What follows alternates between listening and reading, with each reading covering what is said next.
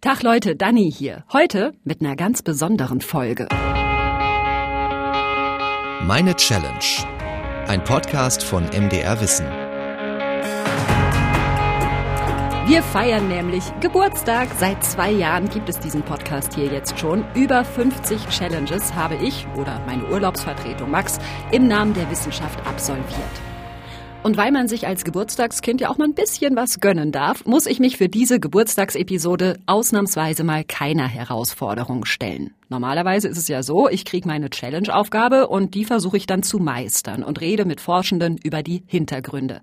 Was wir da schon alles hatten, ne? Ich habe meine Höhenangst überwunden. Ich habe versucht, nur noch von Flüssignahrung zu leben oder mit ganz wenig Schlaf auszukommen. Ich habe mein Gedächtnis trainiert und so weiter.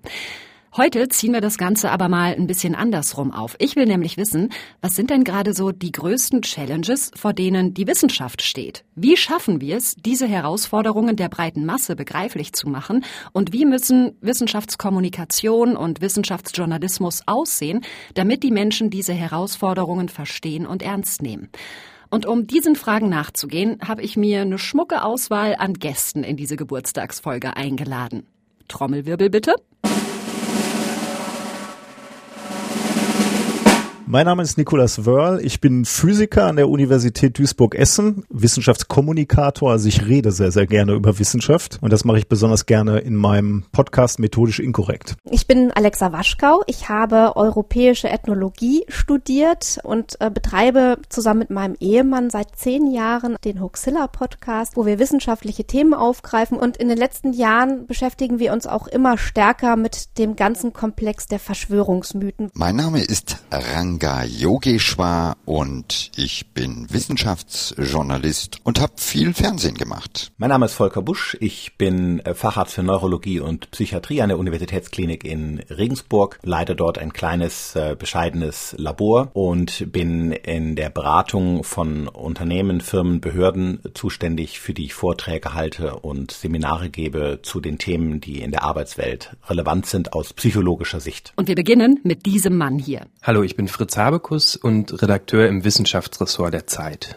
Was ist denn in Ihren Augen gerade so die größte Challenge, vor der die Wissenschaft steht? Ich glaube, die größte Challenge für den Bereich, mit dem ich mich beschäftige, ist das Artensterben in den Fokus zu rücken. Also wir reden wahnsinnig viel über die Klimakrise und die hat es geschafft, ins öffentliche Bewusstsein zu kommen, aber die Krise der Biodiversität, also die Krise der Vielfalt des Lebens, die ist, glaube ich, noch nicht so richtig angekommen. Und da haben wir Riesendefizite, um zu verstehen, inwieweit das Artensterben uns bedroht.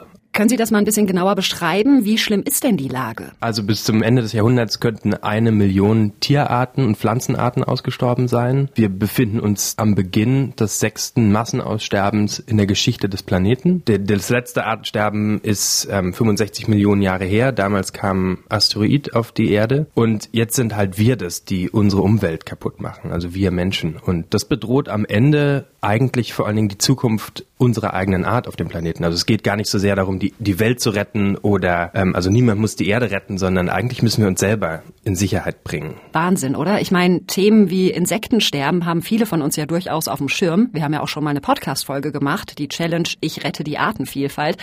Aber so wie Fritz Habekus von der Zeit das sagt, klingt das ja noch mal viel heftiger, ja? Wir müssen uns selbst in Sicherheit bringen. Haben wir das überhaupt ausreichend begriffen? Ich glaube nicht, weil man zum einen noch überhaupt nicht genug weiß, um das so richtig zu verstehen. Beziehungsweise man weiß genug, um was zu machen, aber die Wissenslücken, die wir haben und auch die die Wissenschaft hat, sind unglaublich groß. Wir wissen bis heute zum Beispiel noch nicht mal, wie viele Arten es auf dem Planeten gibt. Also wir haben ungefähr 1,9 Millionen beschrieben, aber es gibt ungefähr acht, neun, zehn, so das sind die besten Schätzungen, die gehen in diese Richtung. Das heißt, wir haben in den vergangenen Jahrhunderten von Wissenschaftsgeschichte gerade mal ein Fünftel richtig beschrieben. Und richtig beschrieben heißt ja noch lange nicht, dass wir wissen, was für ökologische Funktionen die erfüllen und ähm, in was für ökologischen Zusammenhängen die stehen. Und das ist ja nur der ganz einfache erste Schritt, um darüber zu reden, wie Natur funktioniert und wie Ökosysteme funktionieren. Und das Ding ist ja, dass wir als Menschen davon abhängig sind, dass wir, also wir sind ja, das haben wir an der Corona-Krise gemerkt, wir sind auch eine biologische Art, die in biologischen Zusammenhängen funktioniert. Also wir sind verbunden mit unserer Umwelt. Und wenn wir jetzt in dieses Nahrungsnetz oder in dieses ökologische Geflecht, von dem wir selber ein Teil sind, anfangen, einen, einen Knoten nach dem anderen rauszuschneiden, dann werden diese Löcher immer größer und das tut uns am Ende nicht gut. Habekus sagt also, viele haben den Ernst der Lage noch nicht begriffen, weil teilweise einfach noch gesicherte Antworten fehlen und weil Wissenschaft nun mal ein Prozess ist. Häufig wird Wissenschaft ähm, wahrgenommen als ein Lieferant von unverrückbaren Wahrheiten und unumstößlichen Fakten. Und das ist ja nicht so. Also Wissenschaft ist ja vor allen Dingen, so wie ich das sehe, eine Methode, um auf die Welt zu blicken. Und ähm, Wissenschaft lebt davon, dass sie überprüfbar ist und dass sie widerlegbar ist und dass die ganzen Fakten, die Wissenschaft ja ohne Frage auch schafft, nur so lange gelten, bis sie widerlegt sind nach den geltenden ähm, Standards der, der jeweiligen Disziplinen. Und Wissenschaftlerinnen kommen ja jetzt gerade in eine Rolle, wo sie Welt erklären sollen. Die ist so kompliziert geworden und mit so vielen Unsicherheiten behaftet. Und dann wendet man sich ja an die Leute, die, von denen man glaubt, dass sie das verstehen. Und das ist eine große Herausforderung an die Leute, die dann gefragt werden, auch darzulegen, wo die Unsicherheiten sind in den Fragestellungen. Und ich glaube, dass wir tatsächlich auch häufiger darüber reden müssen, was wir wissen und aber auch, was wir nicht wissen, weil da sind ja zum einen die entscheidenden Fragen und da wird es ja dann auch richtig interessant. Das hilft uns aber auch dann mit den Unsicherheiten umzugehen, die dann in den Aussagen stecken der Wissenschaftlerin. Also da braucht man wahrscheinlich so eine Art ich weiß nicht, Alphabetisierung, um mit der Komplexität von so einem Wissenschaftssystem umzugehen. Das ist überhaupt nicht trivial. Eine Art Wissenschaftsalphabetisierung, damit die Gesellschaft begreift, wie Forschung funktioniert und dass es eben manchmal auch so hin und her gehen kann, bis es eine gesicherte Antwort gibt. Das ist ein Lösungsansatz, den Fritz Habekus sich wünscht. Er hat aber auch noch zwei weitere Punkte. Wenn wir in Ökosysteme eingreifen, dann wissen wir eigentlich in den meisten Fällen nicht, was wir da tun. Und wir sind, Menschen sind wahnsinnig schlechte Manager, wenn wir uns zum Beispiel darum geht, Nationalparks oder, oder Reservate zu managen. Also das sind ja, das muss man sich vorstellen, das sind Systeme, die, also Ökosysteme, die viele Millionen Jahre Zeit hatten, sich richtig einzuspielen. Und jetzt kommen wir dahin und wir verstehen ganz wenig davon und fangen aber an, was kaputt zu machen und das dann auch wieder reparieren zu wollen. Und das funktioniert nicht. Und ein anderer ähm, wichtiger Aspekt ist, glaube ich, dass man darüber nicht nur redet mit so einer Tonalität der Tragödie. Also das machen wir ja gerade auch und ich glaube, das ist richtig, dass auch zu sagen, dass die Situation in der Natur ziemlich düster ist und das muss man benennen und das ist der Auftrag, den sowohl Wissenschaftsjournalistinnen haben, die darüber berichten, als auch Wissenschaftler. Aber wenn man über Natur redet, dann finde ich, und das versuche ich auch immer und darüber schreibe ich auch, darüber zu reden, was eigentlich das Faszinierende und Schöne und das Wunderbare an der Natur ist. Und das weiß ja eigentlich auch jeder von uns, wenn er mal, also wo fahren wir hin, wenn wir in den Urlaub fahren? Wir fahren ans Meer oder in die Berge oder die meisten Leute, wenn sie sich darauf einlassen, können voll von Vögeln fasziniert sein oder von, einem, von Schmetterlingen. Und ich glaube, das sind diese ganz vielen kleinen Wunder, die überall da draußen irgendwie auf uns warten und das zu wecken, finde ich wichtig, damit man halt nicht nur immer darüber redet, was alles kaputt geht, sondern auch darüber, was Natur uns eigentlich gibt. Das klingt sehr einleuchtend, finde ich. Nicht nur den Zeigefinger heben und sagen, uh, uh, alles geht den Bach runter, sondern den Leuten klar machen, ey, guckt euch mal bitte um, wie abgefahren schön unsere Erde ist und lasst uns doch mal ein bisschen netter zu ihr sein.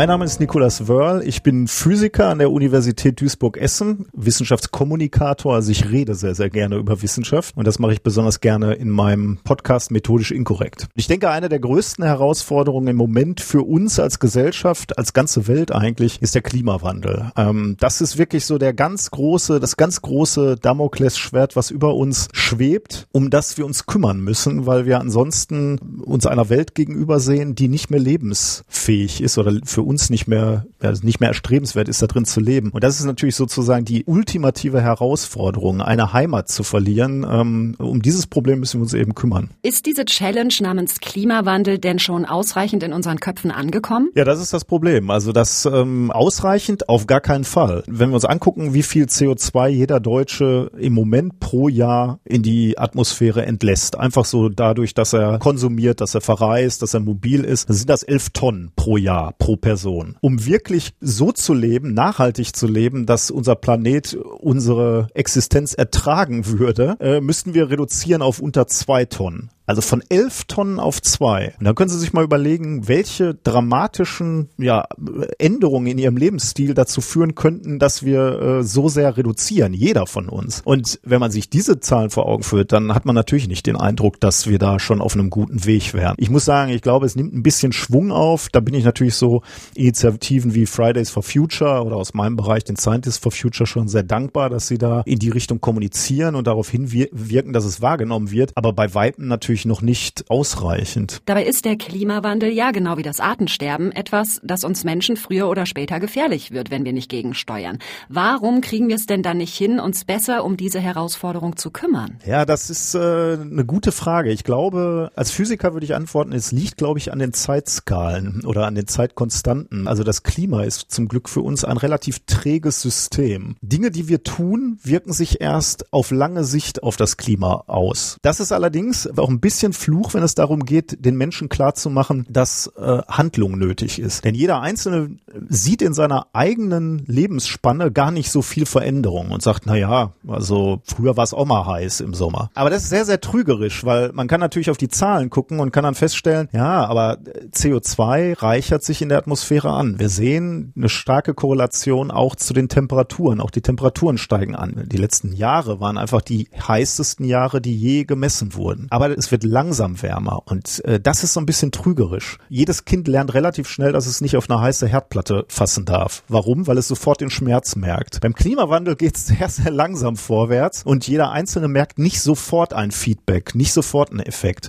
Und das ist extrem trügerisch und das macht es eben, obwohl die, die Gefahr und das Risiko viel, viel größer ist beispielsweise als bei Covid-19, macht es die Dringlichkeit, die scheinbare Dringlichkeit so viel geringer. Dringlichkeit ist ein gutes Stichwort. Stichwort, da ist ja dann auch die Politik gefragt. Da liegt ja ein ganz großer Hebel, was Maßnahmen zum Gegensteuern angeht. Sollte denn die Politik stärker auf die Wissenschaft hören? Sind Sie zufrieden, wie da im Moment Erkenntnisse aus der Forschung in der Praxis umgesetzt werden? Ich muss sagen, es steht mir eigentlich nicht zu. Als Wissenschaftler sollte ich eigentlich die wissenschaftlichen Daten auf den Tisch legen. Das ist mein Beruf. Und äh, was dann daraus gemacht wird, politisch. Das ist eigentlich die Aufgabe der Politiker, denn ich muss schon einsehen, dass die rein wissenschaftlichen Daten natürlich etwas völlig anderes sind als äh, Politik. Äh, das muss ich schon zugeben, denn man muss natürlich für so eine Gesellschaft Entscheidungen treffen, die von mehr abhängig sind als nur der Frage, ob wir CO2 in die Atmosphäre blasen oder nicht. Wenn es nach mir ginge, würden wir viel, viel zügiger CO2 neutral sein als Land. Aber jetzt sagt natürlich ein Politiker, es geht aber auch um Arbeitsplätze oder um Branchen, die pleite gehen. In diesem Spannungsfeld bin ich eigentlich ganz froh, dass ich da ähm, nicht arbeiten muss. So, das war meine Antwort als, äh, als Wissenschaftler. Als Privatmensch würde ich sagen, dass wir so träge und viel, viel zu langsam auf den Klimawandel reagieren, äh, macht mich sehr betroffen und wird uns in ziemliche Schwierigkeiten führen. Bei Covid-19, finde ich, haben wir als Land recht gut reagiert eigentlich. Also da kann man,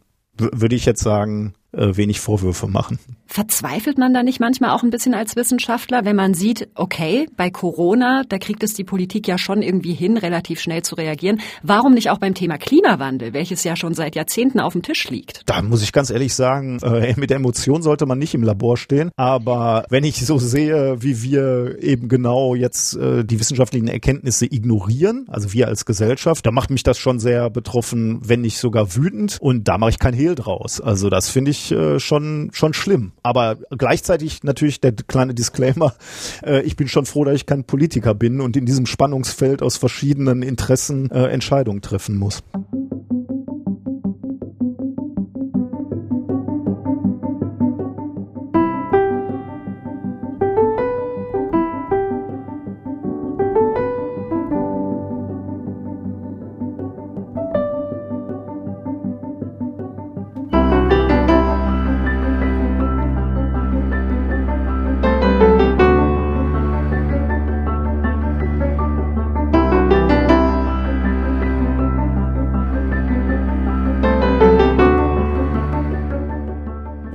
Alexa Waschkau. Ich habe europäische Ethnologie studiert und äh, betreibe zusammen mit meinem Ehemann seit zehn Jahren einen Podcast, den Hoaxilla Podcast, wo wir wissenschaftliche Themen aufgreifen und eben auch ganz viel aus der Erzählforschung und schauen, was da wissenschaftlich an Fakten so äh, dran ist. Und in den letzten Jahren beschäftigen wir uns auch immer stärker mit dem ganzen Komplex der Verschwörungsmythen. Was ist denn Ihrer Einschätzung nach die größte Challenge, vor der die Wissenschaft im Moment steht? Ich kann mich noch gut erinnern, dass ich zu Beginn der Pandemie einen Artikel gelesen habe, der besagte, so ab jetzt ist die Zeit der Verschwörungsmythen vorbei, weil alle Leute wissen, dass wir jetzt vernünftig äh, zusammenhalten müssen in einer Pandemie und alle zusammen dann eben diese äh, Herausforderung angehen müssen. Und da ist einfach kein Platz mehr für solche Erzählungen. Und leider muss man jetzt nach einigen Monaten feststellen, dass die Verschwörungsmythen aufgeblüht sind und auch Menschen damit in Verbindung gekommen sind, äh, die vorher sich vielleicht gar nicht mit sowas beschäftigt haben. Und plötzlich äh, plöppen in WhatsApp-Gruppen und Telegram-Channels solche Meldungen auf und auch von Familienmitgliedern und man zuckt dann schon zusammen und denkt, oha, so hätte ich die Person gar nicht eingeschätzt. Äh, warum kommt die denn jetzt mit solchen Geschichten um die Ecke? Und da einzugreifen, sich selber treu zu bleiben und auch gegen zu steuern, das halte ich für eine große Herausforderung. Sind denn diese Verschwörungsmythen ein neues Phänomen, das jetzt erst so in unserer Zeit wirklich an Aktualität gewinnt? Äh, Im Grunde genommen, also wenn man jetzt mal so schaut, die Wissenschaftsgeschichte und die Wissenschaften, so wie wir sie heute kennen, sind noch relativ jung. Wir müssen gar nicht so weit in der Geschichte zurückgehen, um eine ganz andere Art von Vorform einer Wissenschaft zu finden oder eben einen ganz anderen Umgang mit Themen. Und äh, selbst in der Aufklärung, also in einer Zeit, wo man ja wirklich so das, das Licht der Erkenntnis äh, aufleuchten sieht, haben wir parallel dazu schon ganz viele Schriften, die das genaue Gegenteil tun. Also auch in Schriften aus der Zeit der Aufklärung und dann leider erst recht aus dem 19. Jahrhundert haben wir diese fürchterlichen Geschichten über Juden, ähm, über, haben wir ganz, ganz viel Antisemitismus und haben wir so ganz alte Vorwürfe und man kann wirklich sagen Verschwörungsmythen, die sich da wirklich durch die Geschichte hindurchziehen und die da auch hochgehalten werden von ganz, ganz klar denkenden intellektuellen Menschen. Und das ist erschreckend. Also Verschwörungsmythen gibt es schon lange. Inwiefern wiederholen sich denn die darin erzählten Geschichten? Gibt es da Beispiele? Da sind ganz viele Motive dabei, die wir wirklich durch die Geschichte hindurch verfolgen können. Wir haben ja jetzt im Augenblick das Problem, äh, dass die Anhänger von QAnon immer äh, stärker in den Vordergrund treten, auch hier in Deutschland. Also ein Verschwörungsmythos, der aus den USA zu uns äh, herüberschwappt und in dem Donald Trump der große Erlöser ist und Kinderbefreier und äh, böse Eliten Kinder entführen und missbrauchen. Und ähm, wir haben hier, wenn wir so chiffriert von den Eliten sprechen äh, und von Kindern, die da missbraucht und entführt werden, wieder ganz alte Motive. Wir haben die Ritualmordlegende, heißt es immer, eigentlich ist es eine Lüge, die schon äh, im 14. Jahrhundert über Juden verbreitet wird. Und ähm, wir haben auch so etwas wie ja ein, eine Art Verschwörung von Hexen, also von Menschen, die wirklich Böses tun und auch wirklich schon fast äh, übernatürlich übernatürliche Kräfte haben und die einen Staat zerstören wollen und dann eben dem gegenüber den großen Erlöser Trump, der also macht, dass alles wieder gut wird und alle Menschen frei sind. Und wenn man solche Dinge liest, äh, dann läuft es einem wirklich kalt den Rücken runter. Dann ist natürlich die große Frage, was tun? Also wie können wir Menschen, die in so einem Verschwörungsschwurbel drin hängen, davor bewahren, dass sie noch weiter abdriften und vielleicht sogar da rausholen? Denn solche Verschwörungsmythen sind ja oft sehr rund klingende Geschichten, so komplette Universen, in denen Fakten, zum Beispiel aus der Wissenschaft, einfach von vornherein als Lüge abgetan werden. Was in vielen Fällen nicht so gut hilft oder nur in wenigen Fällen hilft, ist mit knallharten Fakten und ganz gefühlsarm äh, zu argumentieren. Also in ganz vielen Gesprächen mit Menschen, die ja wirklich fest an sowas glauben, merkt man dann, dass das eher so eine emotionale Schiene ist, auf der man sich da bewegt. Und dann zu sagen, so deinen gefühlten Fakten setze ich jetzt aber meine belegbaren Fakten entgegen, das ist schön und gut, wird aber eventuell im Gespräch nicht viel bringen, weil die Person in dem Moment gar nicht Fakten haben will und auch nicht zugänglich ist, sondern weil sie fest an etwas glaubt. Und dann einfach mal zu fragen, äh, warum glaubst du das jetzt und was müsste passieren, damit du von dieser Überzeugung abrückst? Oder merkst du nicht, dass es dir eigentlich mit diesem angeblichen Wissen schlechter geht, dass es nur mehr Angst erzeugt und nicht weniger? Das sind vielleicht so Argumentationsstränge, die sich da besser anbieten. Nun geht es aber ja bei der Wissenschaftskommunikation und im Wissenschaftsjournalismus Journalismus genau darum, Forschungserkenntnisse zu transportieren, also eben genau die Fakten. Wie müssen wir das denn im Idealfall gestalten, damit diese Inhalte auch bei den Leuten ankommen? Es hilft, wenn man empathisch ist und vielleicht ein herzlicher Mensch ist und vielleicht auch eine gewisse Leidenschaft für das eigene Fach rüberbringt. Was wir bei Huxilla immer wieder gemerkt haben, ist, dass wir so lange durchhalten und uns mit diesen Themen beschäftigen, weil sie uns faszinieren. Auch wenn wir uns dann mit Themen beschäftigen, wo wir von vornherein wissen, da ist nichts dran, können wir uns dafür begeistern und einfach mal gucken, wie ist denn der Weg zu dieser Erkenntnis, dass da nichts dran ist und ist es vielleicht trotzdem spannend. Also wir wollen nicht als Spielverderber auftreten, die den Menschen irgendwie eine schöne Geschichte entreißen, weil da eben nur Mumpitz dran ist, sondern wir wollen zeigen, dass auch äh, realistische Belege und wissenschaftliche Erkenntnisse sehr, sehr spannend sein können. Und die Wissenschaft sollte sich vielleicht auch trauen, interessante Narrative zu bieten. Denn das kann, wenn ich das jetzt mal überspitzt formuliere, die Gegenseite sehr, sehr gut äh, interessante Narrative vermitteln, die die Menschen bei den Emotionen packen. Es sind dann meistens negative Emotionen, also Angst und Aggression, leider oft bei Verschwörungsmythen. Aber die Wissenschaft hat Möglichkeiten, dem etwas entgegenzusetzen und sollte sich vielleicht mehr trauen, die Menschen bei den Emotionen zu packen.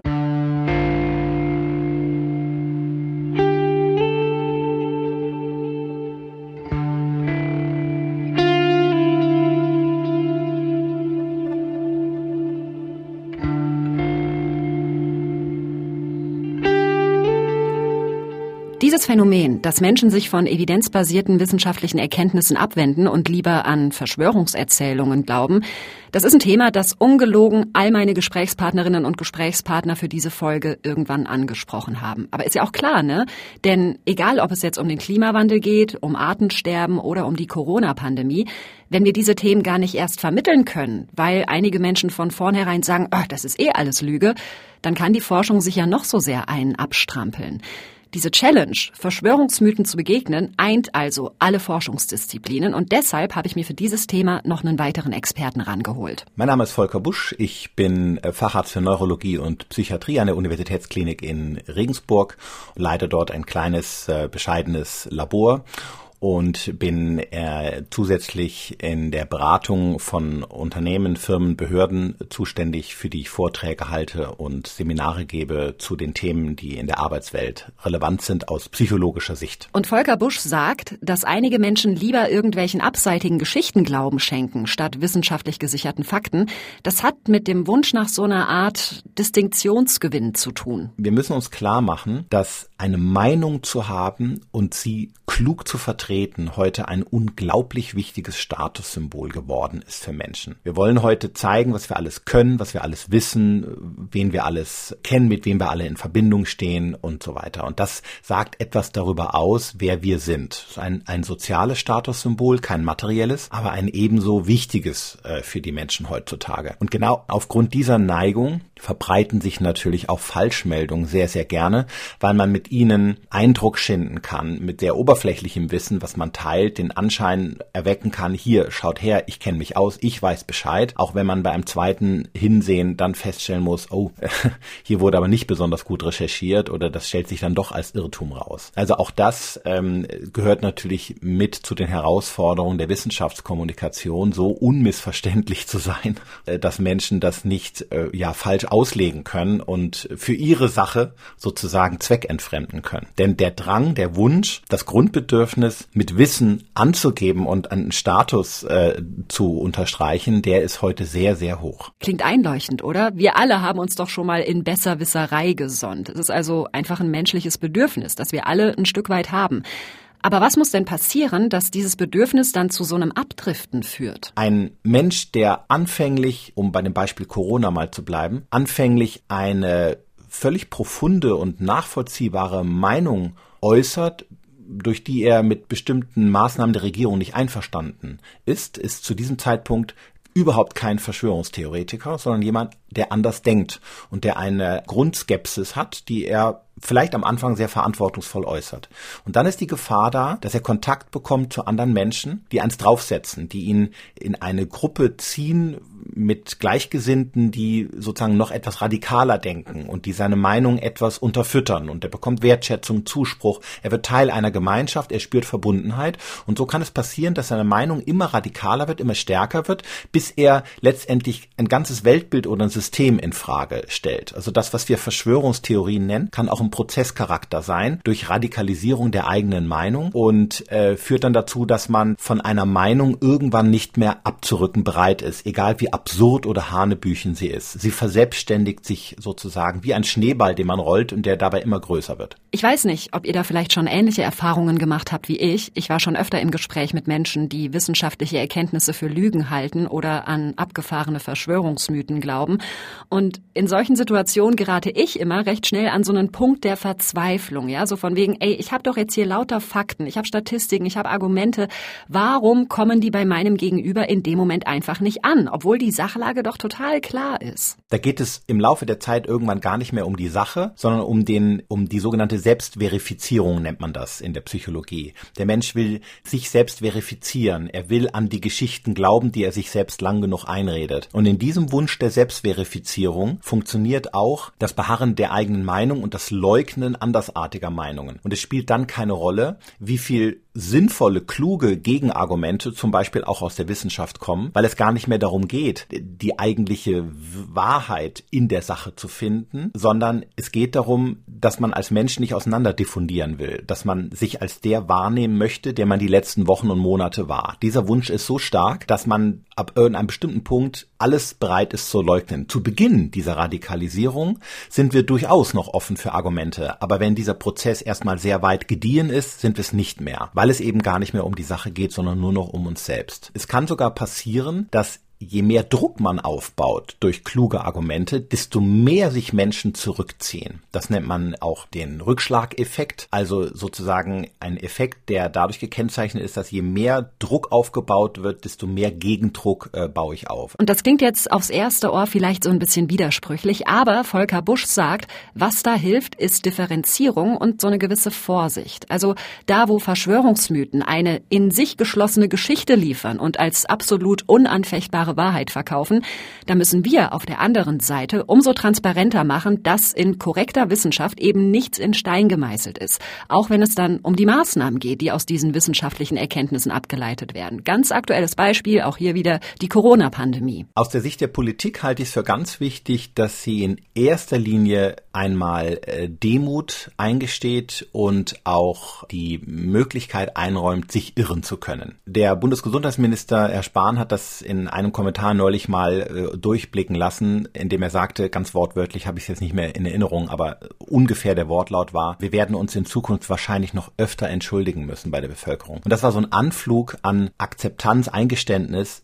dass weder Politiker noch Wissenschaftler, Soziologen oder Ethiker alles wissen können. Und ich glaube, diese Haltung ist zunächst einmal ganz, ganz wichtig. Ich stehe nicht hier oben mit erhobenem Zeigefinger und sage euch, was ihr zu tun habt und nur das, was ich sage, ist richtig, sondern ich bin einer von euch, ich habe genauso wenig Erfahrung wie ihr, aber ich kann euch versprechen, ich tue alles, um euch zu schützen und gleichzeitig den Laden weitestgehend aufrechtzuerhalten.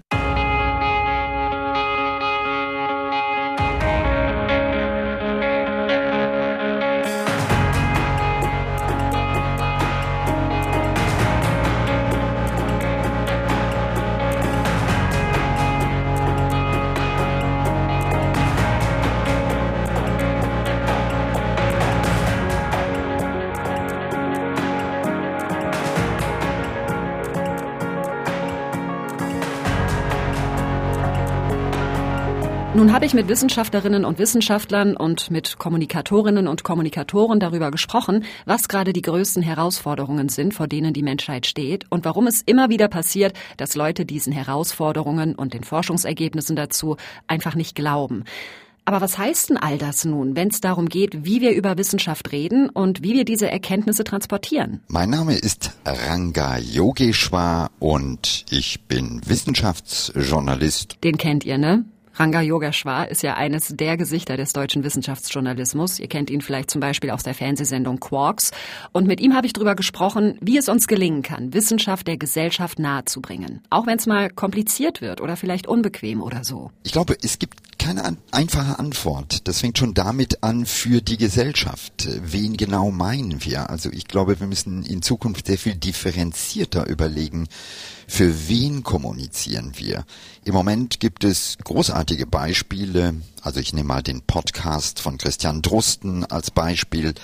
Ähm, das wendet sich, jetzt bin ich ein bisschen ketzerisch, eher an das Bildungspublikum, also das Bildungsbürgertum, das zum Beispiel den Unterschied zwischen einem Bakterium und einem Virus äh, kennt. Aber es gibt viele Menschen, die ähm, können da nicht folgen. Für die ist das schwer, für die muss man das anders aufbereiten.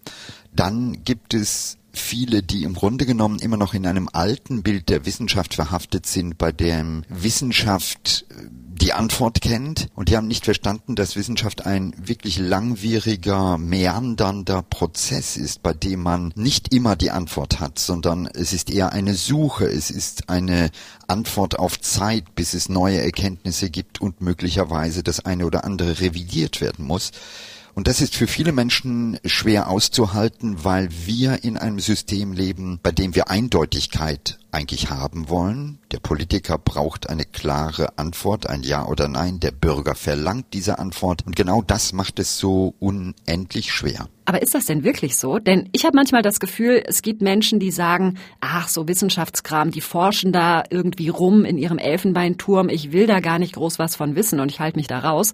Ranga Yogeshwar sieht es aber anders. Wir müssen es nur richtig angehen, sagt er. Ich würde unterstellen, das ist zumindest meine Erfahrung, dass sehr viele Menschen ein großes großes Interesse an Wissenschaft haben, vorausgesetzt, man erklärt es so, dass es verständlich ist. Das ist oft ein Trauma, was viele Menschen haben, weil sie das letzte Mal in der Schule mit Wissenschaft konfrontiert wurden und dieser Geruch von Physik, Chemie, Mathematik im Klassenzimmer ist irgendwie hängen geblieben und viele scheuen sich im Grunde genommen danach, nach dem Abschluss der Schule da nochmal reinzugehen. Aber in dem Moment, wo man wirklich mal zeigt, hey, da geht mehr, da kann man Dinge anders verstehen, man kann Prinzipien verstehen, dann äh, sind viele Leute sehr offen. Also meine Erfahrung ist nicht prinzipiell zu behaupten, Menschen interessieren sich nicht, sondern eher wirklich davon auszugehen, dass die meisten von uns eigentlich neugierig sind und dann, wenn man es verständlich vermittelt, dann wird diese Neugier befriedigt und dann sind die sehr offen. Und diese natürliche Neugier und ihre Befriedigung, sagt Yogeshwar, die sind ganz wichtig dafür, dass wir uns mündig und aufgeklärt eine Meinung bilden und an gesellschaftlichen und politischen Prozessen fundiert teilhaben können. Aber eigentlich sind wir doch ganz gut aufgestellt, was zum Beispiel Medienangebote über Wissenschaft angeht. Also es gibt massenweise Podcasts und YouTube-Videos. Ja, nehmen wir als Beispiel nur mal den NDR Corona Podcast mit Christian Drosten oder die MyLab YouTube-Videos von Mai-T Nguyen Kim. Millionen Menschen gucken sich das alles an oder hören sich das an. Also das gibt doch Grund zur Hoffnung, oder? Ich glaube, genau da muss man ansetzen, denn gute Wissenschaftskommunikation ist nicht nur ein Zufall, ist nicht nur das Ergebnis von dem einen oder der anderen, die talentiert sind, sondern das ist ein Handwerk, das kann man lernen. Das große Problem ist allerdings, dass innerhalb des Studiums von Physik oder überhaupt den Naturwissenschaften Kommunikation überhaupt keine Rolle spielt. Die wird nicht gelehrt. Also junge Menschen werden nicht im Grunde genommen trainiert, auch mal komplexe Dinge einfach darzustellen. Und wenn man das trainiert, dann bin ich sehr zuversichtlich, wird man da auch weiterkommen. Und das wird nicht nur gut sein für die Gesellschaft, die vielleicht eher dran teilnimmt, sondern es ist auch, glaube ich, gut für die Wissenschaft selbst, weil der Kommunikations-, der Erklärungsprozess auch eine Art Destillationsprozess ist, bei dem man komplexe Dinge mal wirklich reduzieren muss, auf den Punkt bringen muss und sehr oft vielleicht einem auch bewusst wird, okay, worum geht's eigentlich hier? Ja, das stimmt natürlich. Mein Mathelehrer in der Schule, der hat immer gesagt, wenn Sie ein mathematisches Problem nicht jemand anderem erklären können, dann haben Sie es auch nicht komplett verstanden. Das schlägt ja auch so ein bisschen in eine ähnliche Kerbe. Also, von Forschungsseite muss noch mehr passieren in Sachen verständlicher Vermittlung. Aber auch auf anderen Ebenen gibt's noch Probleme, an die wir ran müssen, sagt Yogeshwar. Wir erlauben uns Kommunikationsstrukturen, die ökonomisch getrieben einfach ähm, zu Ergebnissen führen, die nicht unbedingt sehr gut sind für eine gesamte Gesellschaft. Also um es nochmal klar zu machen, wenn Sie Fake News haben, muss man sich immer klar machen, dass eine Plattform wie Facebook oder Twitter davon profitiert. Denn Fake News wird stärker angeklickt und zwar dramatisch stärker als die korrekte, wenn man so will, langweilige Nachricht. Und das führt zu einer Verzerrung. Das führt zu einer Verkennung einermal der Wissenschaft selbst, aber eben auch zu einer Destabilisierung der Gesellschaft, weil irgendwann Leute das Gefühl haben, ja, äh, wer hat hier recht, wer hat hier nicht recht. Und äh, da glaube ich, ist es an der Zeit, dass wir als Gesellschaft vielleicht den Wert und die Rolle der Kommunikation überdenken und uns einfach vielleicht gemeinsam die Frage stellen, ob Kommunikation unbedingt genauso ein Businessmodell und ein, ich sag mal, ökonomisches System sein muss, wie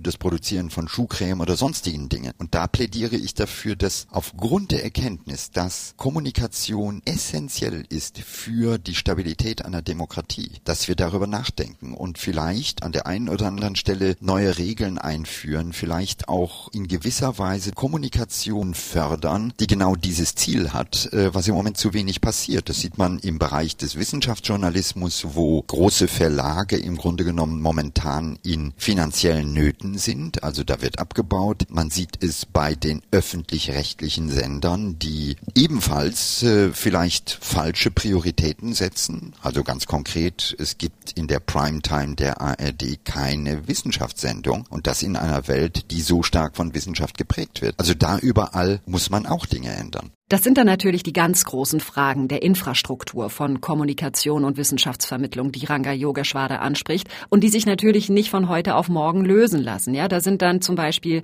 Redaktionen gefragt, die Förderung von Forschung und so weiter. Aber klar, wir brauchen Offenheit und Unabhängigkeit und auch den Platz, um den Menschen Wissenschaft nahezubringen und sie dafür zu begeistern.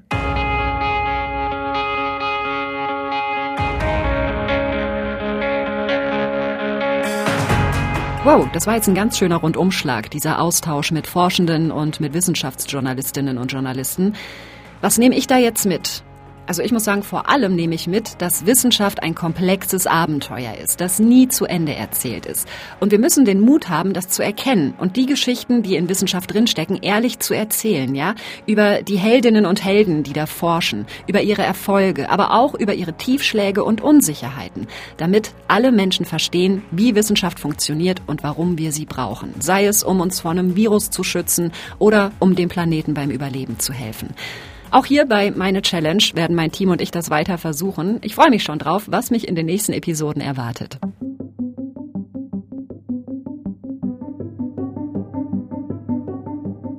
Das war unsere Geburtstags-Sonderfolge. Gemacht habe ich die mit Clara Fröhlich und Carsten Möbius und natürlich mit meinen prima Gesprächspartnerinnen und Gesprächspartnern. Alexa Waschkau von Hoaxilla, Fritz Habekus von der Zeit, Nicolas Wörl von Methodisch Inkorrekt, der Wissenschaftsjournalist und Moderator Ranga Yogeshwar und der Facharzt für Neurologie und Psychiatrie Volker Busch.